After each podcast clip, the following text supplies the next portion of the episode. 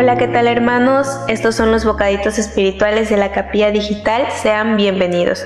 El día de hoy vamos a estar hablando acerca de la necesidad de pertenecer.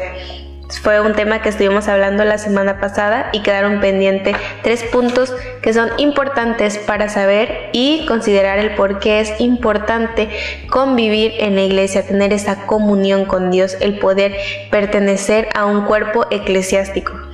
El primer punto que vamos a tomar es que el cuerpo de Cristo nos necesita.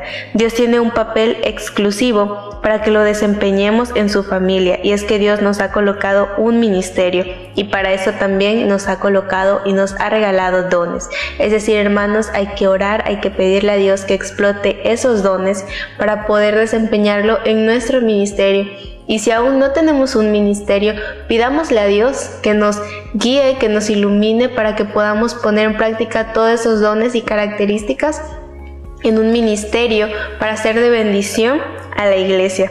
No solamente debemos de ser ejemplo del amor de Dios, amándonos unos a otros, también debemos llevar juntos ese amor al resto del mundo. Otro punto también muy importante es que la familia eclesiástica evitará que te apartes.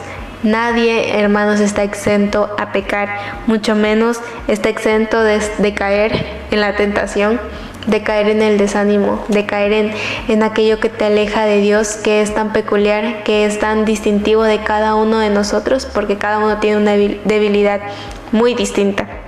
Y la familia eclesiástica evitará que nos apartemos. Será ese apoyo en todo momento.